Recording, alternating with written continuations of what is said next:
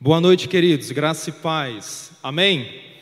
Quero agradecer ao pastor Adonias pelo convite de poder compartilhar o seu púlpito para que eu possa ministrar a palavra de Deus aqui na quinta do avivamento.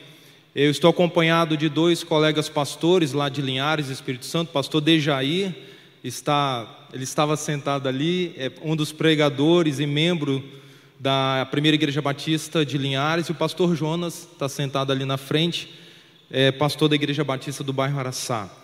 Eu quero agradecer a Deus pela amizade com o pastor Adonias.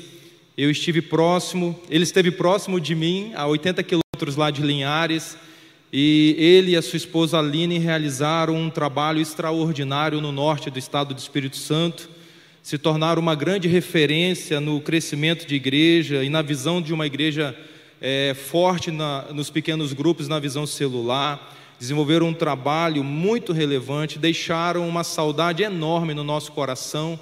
É, mas o reino de Deus ganhou, ele vindo para cá, e aquilo que meus olhos pôde ver lá em São Mateus, aquilo que eu pude contemplar do que Deus fez através da família do pastor Donias, através da vida da Aline, eu espero ver aqui em Campos também, já estou vendo, e eu espero ver é, muita coisa que Deus vai fazer, usando toda a instrumentalidade do pastor Adonias, a sua família, a Aline, e com certeza a equipe pastoral e os membros dessa igreja. A nossa oração é que este auditório e todas as instalações que a CIB fizer para abrigar as pessoas se tornem é, pequenas para a quantidade de Deus que o próprio Deus irá atrair para a vida dessa igreja. Amém? Essa é a minha oração. Então, abra sua Bíblia no livro de Juízes, capítulo 6. Eu quero compartilhar um texto muito conhecido. É, talvez você com certeza já ouviu mensagens, já leu esse texto, mas eu quero compartilhar algo que ardeu no meu coração e eu quero que o Espírito Santo também possa aplicar no seu coração algumas verdades à luz desse texto. Juízes capítulo 6, versículo 11 ao versículo 16. Tem na projeção aqui também, eu vou ler na Almeida século 21, você pode ler na sua Bíblia também. Juízes capítulo 6, a partir do versículo 11 até o versículo 16. Então o anjo do Senhor veio e sentou-se sobre o carvalho que estava em Ofra, que pertencia ao Abiesrita Joás. Seu filho Gideão estava malhando trigo no tanque de espremer uvas para escondê-lo dos midianitas. Então o Senhor, então o anjo do Senhor apareceu a Gideão e disse: O Senhor está contigo, homem valente. Gideão lhe respondeu: Ah, meu Senhor, se o Senhor está conosco, por que nos aconteceu tudo isso? Onde estão todas as suas maravilhas que nossos pais nos contaram, dizendo: Não foi o Senhor que nos tirou do Egito? Mas agora o Senhor nos abandonou e nos entregou nas mãos dos midianitas. O Senhor virou-se para ele e lhe disse: Vai nesta tua força e livre Israel das mãos dos midianitas. Não sou eu que estou te enviando? Gideão perguntou-lhe: Ah, meu senhor, com que livrarei Israel? A minha família é a mais pobre em Manassés, e eu sou o menor na casa de meu pai. O Senhor disse novamente: eu estarei contigo, e tu derrotarás os midianitas como se fossem um só homem. Amém? Pai, em nome de Jesus, nós queremos agradecer por esse privilégio. É uma satisfação enorme no nosso coração de nós estarmos aqui nesse auditório para celebrarmos o nome de Jesus para glorificarmos o nome dEle, para falarmos dEle, para celebrar aquilo que Ele fez e continuará fazendo em nossas vidas. É uma satisfação enorme nós sermos chamados de discípulos, de homens e mulheres que servem ao Senhor. E Deus, nós queremos pedir que nós já adoramos, já nós celebramos, nós cantamos, mas Deus, a palavra de Deus ela é proeminente no culto cristão. Nós acreditamos que ela é o ponto central da igreja e nós pedimos que o teu espírito ele aplique nos nossos corações as verdades, aquilo que o Senhor tem de forma muito pessoal para falar o coração de cada pessoa que está aqui e aquelas que estão nos acompanhando através das redes sociais. É na dependência do Espírito Santo que nós pedimos que o Senhor nos use, que abra o nosso entendimento e oramos em nome de Jesus. Amém. O livro de Juízes retrata um cenário de altos e baixos da nação de Israel. No período em que os juízes lideravam a nação de Israel era próspera, no período em que a nação de Israel é, apostatava da fé, ela vivia a terrível, a terrível é, desgraça na vida de todo o seu povo. A, a colheita era, ela era arruinada, a mão de Deus fechava os céus, eles não prosperavam, porque eles se rendiam aos ídolos, eles se rendiam à idolatria, eles se rendiam ao pecado, e aí então a mão de Deus pesava, a justiça de Deus se revelava sobre o povo de Israel, então eles passavam a clamar, e isso sempre através de povos inimigos, amalequitas, midianitas, cananeus, sempre Deus usava um povo para exercer a sua justiça na vida do povo de Israel. Foi o período todo do livro de Juízes. O texto que lemos é falando sobre Gideão e o seu chamado. A, a juíza que antecedeu é, Gideão foi Débora, junto com a liderança de Baraque, um soldado, um comandante do exército de Israel. E depois da vitória de Débora sobre, os seus, do, sobre o povo inimigo, houve paz durante 40 anos, mas o povo mais uma vez voltou a pecar e se inicia o capítulo 6 dizendo que os midianitas estavam assolando a nação de Israel, destruindo toda a colheita, acabando com tudo, e o povo de Israel começou a clamar, começaram a orar, a gritar por socorro a Deus. Então Deus visita um homem chamado Gideão, e o texto que nós lemos é justamente o chamado de Gideão. Deus chama Gideão e Deus o encontra na cidade de Manassés, numa família sem muito prestígio, prestígio, sem muita referência, ele encontra Gideão malhando o trigo no lagar, ou seja, é, cuidando do trigo no tanque de espremer uvas, no lugar inadequado, inapropriado. Ele estava com medo dos midianitas, porque foi o ano da colheita, e na cabeça dele ele pensou: mais uma vez os midianitas virão, roubarão tudo e acabarão com tudo, e a minha estratégia será se esconder no tanque de espremer uvas, para malhar o trigo, para de alguma forma eu cuidar da minha família, cuidar da, dos meus filhos né, manter a despesa da casa, enfim, eu vou me esconder dos midianitas. Foi nesse cenário de um lugar inapropriado, de um homem que está com medo de, do povo midianita, que Deus chama um homem muito fraco, que ele mesmo, ao olhar no espelho, se considerava o menor da casa, o menor da cidade, que se considerava o homem fraco. Eu quero defender, irmãos, a tese nesse texto de que Deus trabalha com fracos. Deus trabalha com pessoas fracas. É, e o pr primeiro ponto que eu quero destacar aqui é que Deus, ao trabalhar com pessoas fracas, é Deus chama pessoas fracas. Deus chamou Gideão para uma grande obra de libertação para vencer a nação, o povo inimigo de Deus, os midianitas. E aí eu quero destacar essa primeira verdade: é que Deus chama pessoas fracas. Veja, querido, à luz desse texto e de e demais textos da Bíblia, de que Deus se utiliza das pessoas que se encontram na posição de fraqueza, que ao olharem para si elas acham que não têm habilidade, não têm potencial para exercer tal obra e chamado de Deus, e Deus as usa poderosamente. É, é, é a dinâmica de Deus. Quem chamaria, irmãos, Abraão com 80 anos de idade, casado com a mulher estéreo, para fundar uma grande nação? Quem chamaria? Quem chamaria é, um pastor de ovelhas para ser um modelo, para um ser um dos maiores reis de Israel? Quem chamaria Davi, aquele menino franzino, que quando Samuel chega na casa de Jessé, e Samuel diz que ele iria na casa de Jessé ungir um dos seus filhos como rei de Israel, logo Jessé pega os seus filhos mais bonitos, mais fortes, aqueles que tinham aparência talvez exerciam alguma função de liderança lá na casa do pai, e começa a apresentar, apresentar para Samuel como se aquilo fosse um dos critérios para Deus, ser bonito, ser capaz, ter potencial, ter habilidade. E todos que passaram diante de Samuel, o Espírito de Deus revelava para ele que aquele que estava na sua frente não era o futuro rei de Israel. Então, é, Samuel é obrigado a, a perguntar para Jessé: existe mais alguém na sua casa? Tem mais algum filho? E o pai responde: Tem um filho. Ah, tem mais um filho. Mas ele está lá cuidando das ovelhas, ele está lá detrás das ovelhas, ele é pastor de ovelha, é um menino ainda. E aí Samuel diz: Olha, chame esse menino, e o Espírito de Deus revela ao coração dele que aquele menino, que daqui a pouco estaria na sua frente, seria um dos maiores homens, as maiores lideranças que o mundo ter.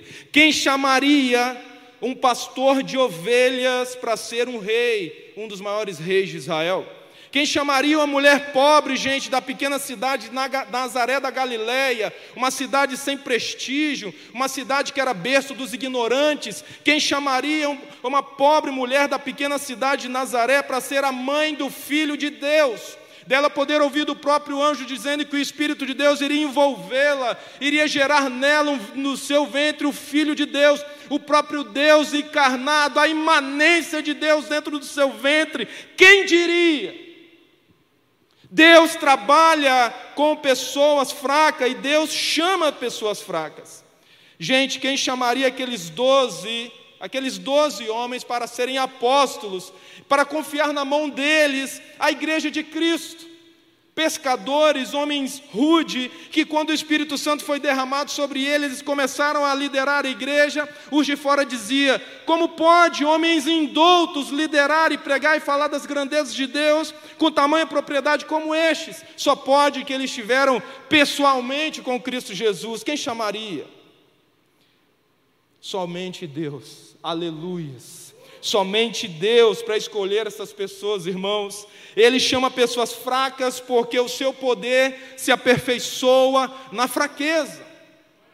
A primeira verdade é essa: é que Deus chama pessoas fraca para realizar, fracas para realizar a sua obra. E talvez eu esteja falando para pessoas aqui nessa noite que se encontram me, no mesmo contexto de Gideão, sendo assolado pelo exército inimigo, é, vendo a sua fraqueza e contemplando o poderio do seu inimigo, e talvez esteja se questionando: quem sou eu para fazer tamanha obra de libertação na vida do meu povo? Gideão também, gente, se via assim, ele era fraco. Israel estava sofrendo a opressão dos midianitas. E ele nem imaginava, não passava por sua cabeça que ele poderia vir a ser o grande libertador, mas Deus o chamou. E os detalhes do seu chamado estão registrados na Bíblia, no versículo 11, você se você observar na projeção, no versículo 11 diz assim: Então o anjo do Senhor veio e sentou sobre o carvalho que estava em Ofra que pertencia a Obiesrita, Joás, seu filho Gideão estava malhando trigo no tanque de espremer uvas para escondê-lo dos midianitas. O primeiro detalhe do chamado de Gideão é que ele estava no local impróprio, tentando se esconder dos inimigos.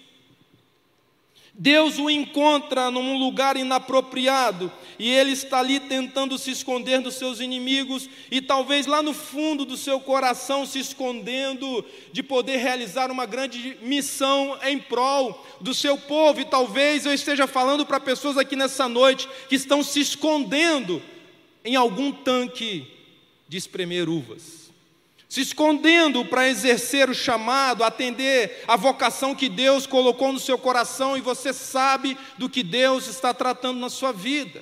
Talvez alguns estejam se escondendo dizendo: Deus, eu não sou capaz, eu estou na situação é acovardado, eu tenho medo e a minha oração nessa noite é que Deus possa tocar o seu coração profundamente para você atender ao chamado de Deus para a sua vida, para a liderança, para a obra, para a evangelização, para fazer aquilo que tem no coração de Deus para, para a sua vida e a vida da sua família.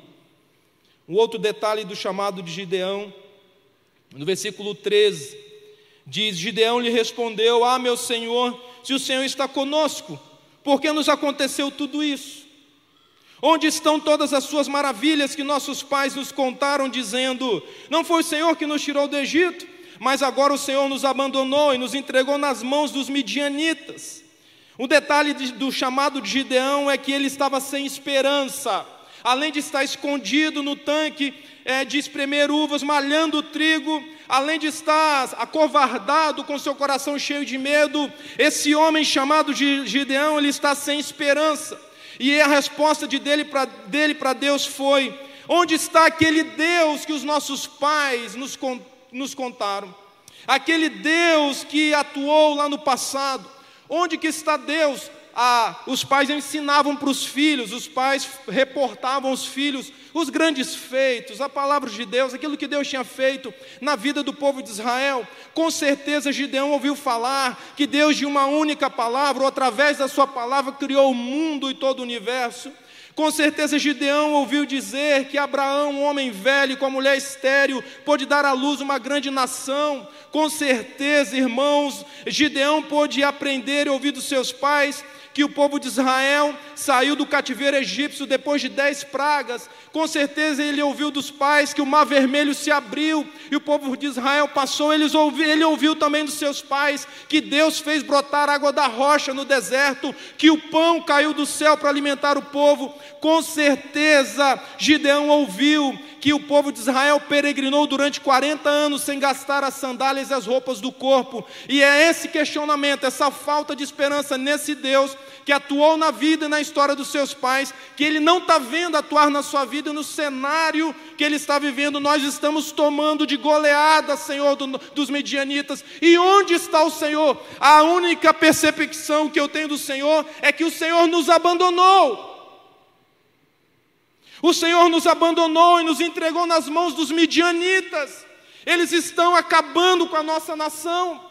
A sensação, Deus, que eu tenho é que nós temos um Deus apenas de, de história, mas não um Deus de fato. E talvez tenham pessoas assim aqui nessa noite, com a sensação de que Deus, que Deus o abandonou, que Deus se esqueceu de você, mas a realidade de Gideão e do povo de Israel é que Deus havia, havia o abandonado por causa do pecado, da rebeldia, por causa da idolatria, por causa de viver e se relacionar com o povo de coração obstinado, rebelde, eles estavam amargando a própria consequência dos seus pecados, mas Gideão abre o seu coração e ele relata e ele deixa de forma muito explícita a sua falta de esperança. Gideão também no versículo 14 e 15, ele responde para Deus: O Senhor virou-se para ele e lhe disse: Vai nesta tua força e livre Israel das mãos dos midianitas.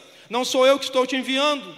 Gideão lhe perguntou: Ah, meu senhor, com que livrarei Israel? A minha família é a mais pobre em Manassés e eu sou o menor da casa de meu pai.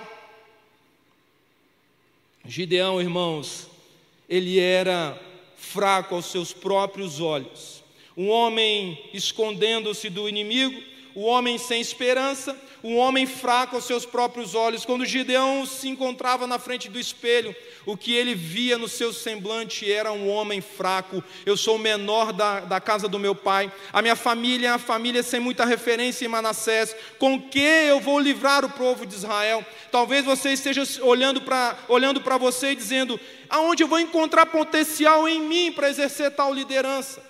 Aonde eu vou encontrar potencial em mim para que eu possa me tornar aquilo que Deus deseja que eu me torne. Deus chama pessoas fracas. Deus poderia, irmãos, ter deixado o seu reino para reis, deixado o seu reino para conquistadores e governadores, mas ele confiou o seu reino a nós. Deus chama pessoas fracas. A segunda verdade, e olhar para esse texto, é que Deus fortalece os fracos. Deus chama os fracos e Deus fortalece os fracos. Deus, ele fortaleceu Gideão. Deus, ele capacitou Gideão para realizar a obra.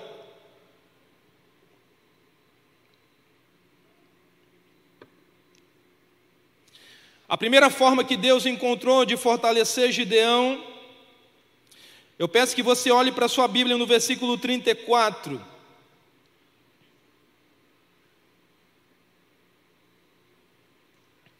Então o Espírito do Senhor se apoderou de Gideão e ele tocou a trombeta para convocar os abiesritas que se juntaram a ele. Deus fortaleceu Gideão, dando-lhe do seu espírito.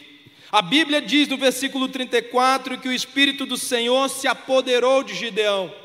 Deus, ele trabalha com os fracos, essa é a grande verdade. Deus, ele chama os fracos, mas Deus fortalece os fracos. E a primeira coisa que Deus fez na vida de Gideão foi envolver a sua vida, foi o Espírito Santo se apoderar dele para que ele pudesse se tornar o grande libertador do povo de Israel. A maior diferença, gente, no nosso chamado de liderança não tem a ver apenas com o cabedal de conhecimento, com aquilo que a gente conseguiu, conseguiu conquistar numa carreira acadêmica de preparo. O nosso maior diferencial de liderança e chamado tem a ver com o empoderamento do Espírito Santo de Deus, sermos cheios do Espírito Santo de Deus, sermos é, é empoderados pelo Espírito Santo de Deus. A minha versão bíblica diz que o Espírito de Deus se apoderou, outra versão bíblica diz que o Espírito Santo estava sobre ele, outra versão bíblica diz que o Espírito possuiu ele. Gideão se permitiu ser possuído, dominado, ser controlado, ser cheio do Espírito Santo de Deus.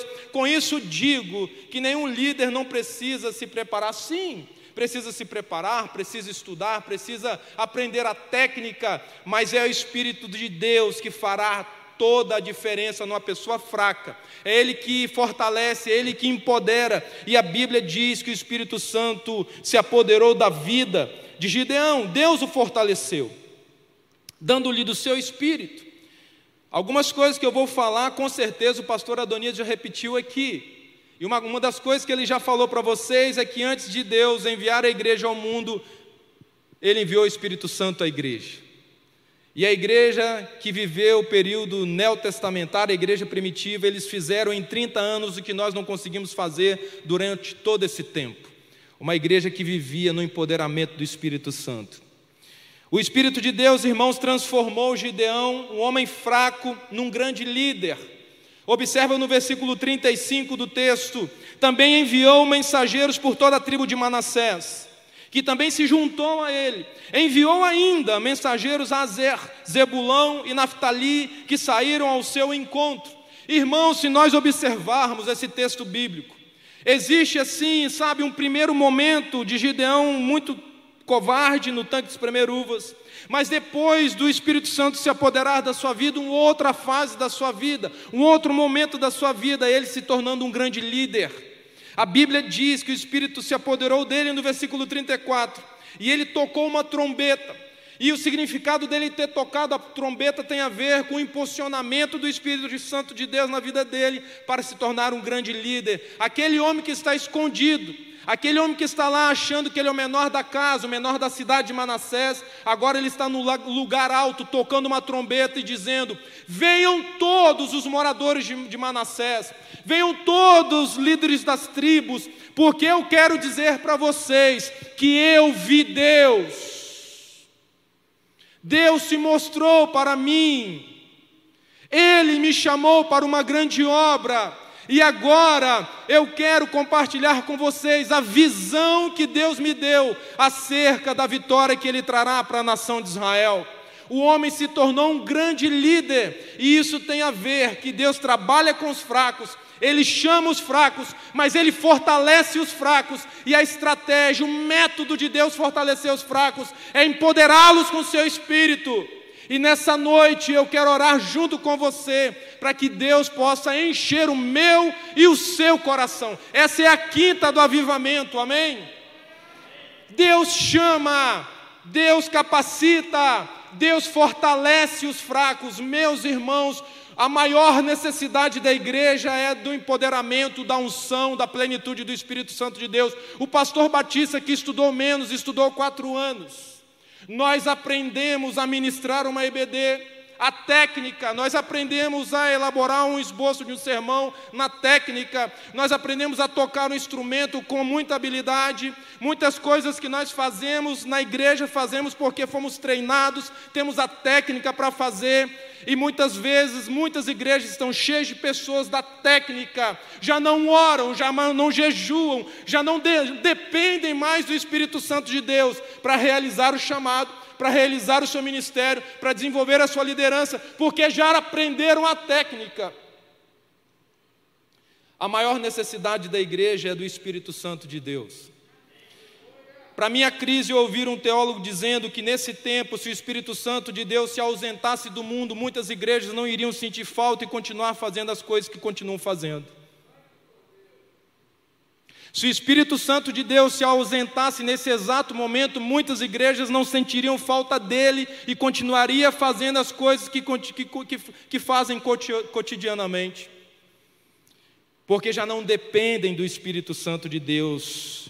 Gideão, Deus o fortaleceu através do seu espírito. Gideão, Deus o levantou como líder, e agora aquele homem está falando para todo o povo de Manassés e as tribos próximas, dizendo: Eu vi Deus, e Deus me chamou. Eu quero compartilhar com vocês uma visão, e naquele dia ele reuniu 10 mil homens para poder guerrear contra os midianitas. Deus fortaleceu de Gideão também, deixando ser provado por Gideão. Você que já leu a Bíblia, você sabe que Gideão ele pediu algumas provas e Deus permitiu ser provado por ele. Ele falou para Deus: Deus, se o Senhor está mesmo me chamando, se o Senhor está, se o Senhor vai dar mesmo a vitória a mim e o povo de Israel, eu quero assim que o Senhor permita ser provado. Eu vou colocar uma lã lá no terreiro, um, um bolo de lã. Eu quero pedir ao Senhor que chova nessa noite somente sobre a lã, e todo o terreiro vai ficar seco. O Senhor pode fazer isso? E Deus falou para ele: vai dormir. E Gideão foi dormir, amanheceu, ele correu, ele viu todo o terreiro, todo o quintal, toda, todo o fundo da sua casa lá seco e somente o novelo de lã, o bolo de lã molhado. E ele ficou talvez em dúvida e perguntou para Deus: Deus, o senhor vai ficar chateado se eu fizer um outro pedido para o senhor? O senhor vai se permitir ser provado para que eu tenha assim plena certeza que eu vou ser vitorioso? Deus falou: pode fazer o seu pedido, eu vou deixar ser provado por você. E ele falou: então, então vamos fazer o seguinte: agora eu vou colocar um novelo de lã. Ontem o Senhor molhou somente o novelo de lã e deixou todo o terreiro seco. Hoje eu quero fazer o seguinte: eu quero colocar um novelo o novelo vai ficar seco e todo o quintal, todo o terreiro lá vai ficar molhado, encharcado. Tudo bem? Deus falou, tudo bem. Gideão foi dormir, no outro dia ele acordou, encontrou um novelo de lã seco e todo o quintal encharcado. E Deus o fortaleceu, se, permitindo ser provado por Gideão. Talvez pessoas aqui nessa noite ou em casa vão precisar provar Deus, vão precisar pedir sinais para que Deus possa de fato deixar muito claro para você, Ele possa desenhar para você que Ele está chamando você, que Ele está assim gritando aos seus ouvidos, para que você possa de fato exercer o seu ministério, a liderança que Deus colocou você para fazer. Eu percebo, irmãos, que Gideão ele, ele acreditava no poder de Deus, ele cria no poder de Deus, mas ele duvidava que ele mesmo pudesse ser usado. Muitos de nós aqui cremos no poder de Deus, sim ou não? Sim, todos nós com certeza cremos no poder de Deus. Mas você acredita que Deus pode usar você para realizar uma grande obra? Muitos talvez vão dizer: comigo não. Esse era o cenário de Gideão. Deus estava fortalecendo ele através do Espírito, se permitindo ser provado, para que ele pudesse ter uma grande vitória. Gideão, irmãos, ele viu todos os sinais muito claros para obedecer a Deus. Deus chama você que está aqui nessa noite, Deus chama você que está em casa, para fazer algo maior do que as suas forças, muito maior do que as suas forças. E meu desafio para você é que você não tema, não tema, porque Deus ele pode com certeza fortalecer você, a sua família, a sua casa, porque Deus trabalha com as pessoas fracas. Terceira e última verdade, porque tem muito flamenguista que quer ver o jogo daqui a pouco, com certeza. Deus dá vitória aos fracos, amém? Deus dá vitória aos fracos. Deus chama os fracos, Deus fortalece os fracos, e Deus dá a vitória aos fracos. Ainda vemos nesse texto, irmãos, que Deus dá a vitória aos fracos, assim como deu a Gideão. Mesmo sem Gideão pedir mais um sinal de Deus, Deus ajudou ele. Lá no capítulo 7, versículo 13 a 15, Gideão está acampado próximo dos midianitas. E ele resolveu visitar à noite o acampamento dos midianitas. E quando ele chega lá no acampamento dos midianitas, tem um midianita, um soldado, narrando um sonho, contando um sonho, de que ele sonhou e naquela noite ele viu um pedaço de bolo enorme, um pedaço de pão rolar sobre o acampamento midianita e matou uma turma de midianita. E a declaração daquele midianita ao narrar aquele sonho foi: Sonhando dessa forma, a única certeza que eu tenho é que o povo de Israel, na liderança do Deus de Israel, irá vencer a nação dos, a, a, o, o exército dos midianitas. Gideão sai dali com seu coração todo alegre, porque ele percebeu que aquele sonho não era apenas um sonho, era uma revelação de Deus dizendo: Vai, porque eu te darei a vitória. Gideão, irmãos, escolhe 300 homens, dos 10 mil, Deus passou a peneira, caiu para 300 homens. Ele reuniu três grupos de cem, pediu esses três grupos de cem para que pudesse cercar o acampamento dos midianitas. E cada líder do, do, do, grupo de cem, ele deu uma trombeta, ele deu jarros para todos os homens, e ele, e ele elaborou uma estratégia. Assim que eu gritar, por Deus e por Gideão, vocês irão tocar a trombeta, quebrar os jarros, irão gritar, por Deus e por Gideão. E eles fizeram assim naquela noite, se, eh, se, é, se, se posicionaram em volta do acampamento dos midianitas.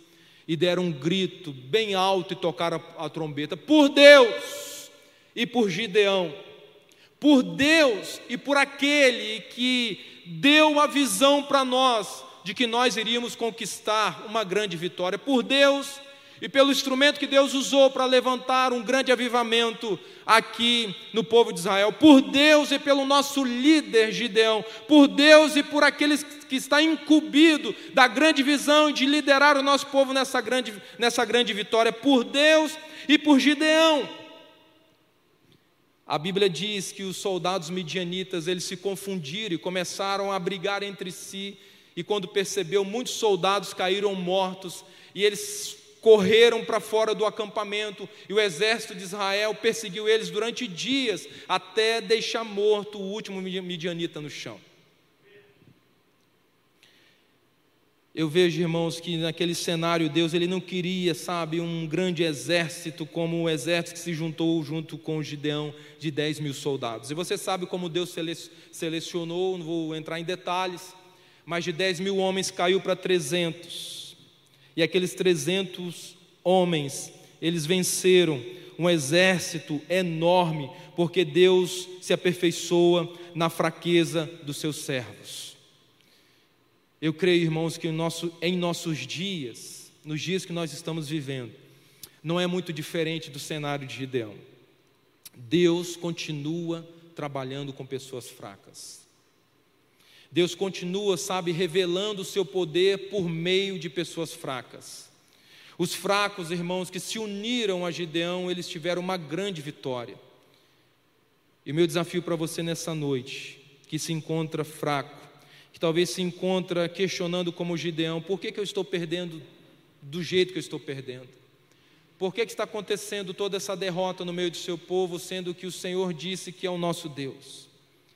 Eu quero desafiar você que está aqui nessa noite para se posicionar e dizer: Senhor, se o Senhor chamou Gideão, se o Senhor fortaleceu Gideão, se o Senhor deu a vitória a Gideão, eu quero que o Senhor faça essa mesma obra na minha vida e no meu coração.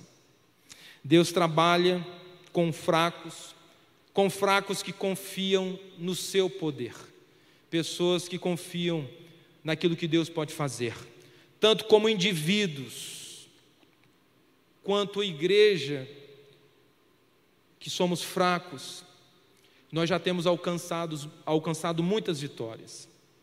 Quanto mais, irmãos, nós poderíamos alcançar, quanto mais nós poderíamos ser usados por Deus individualmente como igreja, se nós confiarmos nesse Deus que se aperfei aperfeiçoa o seu poder em nossa fraqueza.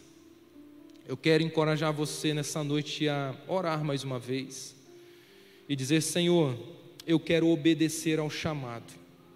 Essa, irmãos, é uma igreja, a segunda igreja batista de Campos. É uma igreja que deseja ser forte nas suas celebrações aqui nesse auditório. É uma igreja que deseja ser forte nos lares, na visão celular. E a visão celular depende de pessoas vocacionadas que estão dispostas a serem lideradas para liderar um pequeno grupo e ganhar essa cidade para Cristo. Uma igreja em célula, a estratégia é preparação de líderes. E liderança não tem a ver com título, liderança tem a ver com exemplo, com disposição. Todos nós podemos liderar. Se Gideão foi um homem que liderou uma grande nação, quem dirá você? O Espírito Santo de Deus fará toda a diferença na sua vida. Se o, se o que eu vi o pastor Adonias e a Aline fazer no norte do Espírito Santo, e se você se colocar à disposição na liderança deles, eu sei que eles poderão fazer muito mais aqui nessa região. Eu não tenho dúvida, porque os meus olhos viram, e Deus pode fazer, não através de apenas um homem. O que Deus quer fazer na vida dessa comunidade, dessa, nessa cidade, não tem a ver com um homem, tem a, ver com, tem a ver com uma comunidade, com pessoas. Eu quero pedir você que fique de pé, se você quer ser uma pessoa como Gideão, empoderado pelo Espírito Santo, para que possa liderar nesse tempo.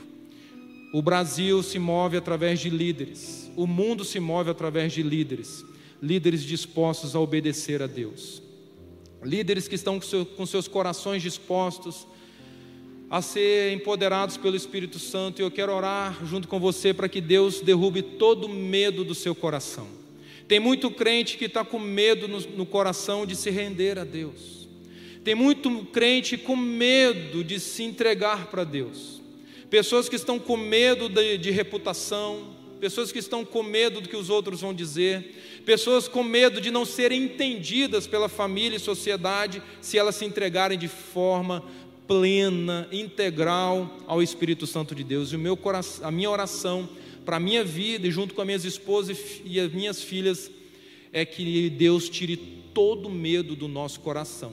Derrube todas as barreiras para que a gente viva realmente aquilo que Deus quer que a gente desenvolva e viva como vocação e chamado nesse tempo. E eu sei que Deus pode fazer isso no seu coração nessa noite. E você já pode começar a orar, dizendo: Senhor, eu quero. Eu quero, gente, aqui eu estou falando para médicos, para advogados, eu estou falando para pastores, eu estou falando, sabe, para operários, eu estou para falando para domésticas. Não tem a ver com aquilo que, com a sua função. Seja um missionário disfarçado. Seja um missionário disfarçado de advogado, um missionário disfarçado de médico, uma missionária disfarçada de doméstica, de operário, de trabalhador no comércio, mas a sua principal missão é conduzir pessoas aos pés de Jesus Cristo. O Ministério de Louvor, se quiser cantar, fica à vontade, depois nós vamos orar. Entregue-se a Jesus.